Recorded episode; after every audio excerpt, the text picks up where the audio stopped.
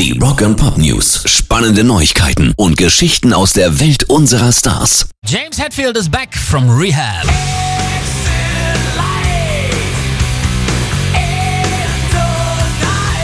Nachdem sich der Metallica-Frontmann letztes Jahr zum wiederholten Mal selber in den Alkoholentzug begeben hat, zeigt er sich jetzt komplett erfrischt bei der Eröffnung einer Autoausstellung in L.A. Und der Autonah plauderte auch locker aus dem Nähkästchen. Die Tour wird wie geplant im März fortgesetzt und was dann kommt, keine Ahnung. Ich weiß nicht, was als nächstes passiert, sagt er, aber das ist ja gerade das Schöne daran. Wir werden uns gemeinsam hinsetzen und ausarbeiten, was das Beste für uns ist. Es gefällt uns ja eigentlich, dass wir nicht wissen, was kommt. Ein wenig Angst tut da auch ganz gut.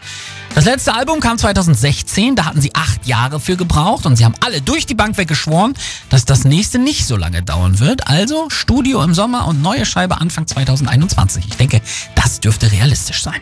Rock and Pop News. Sisi Top gehen auch wieder ins Studio. Billy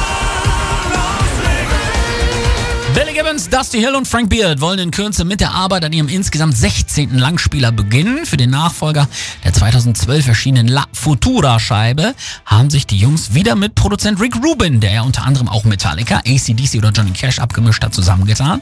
Billy Gibbons sagt folgendes dazu. Rick hatte ein paar Ideen, die er in den Mix eingebracht hat. Es wird bald etwas passieren, wahrscheinlich in den nächsten Monaten, wie ich hoffe.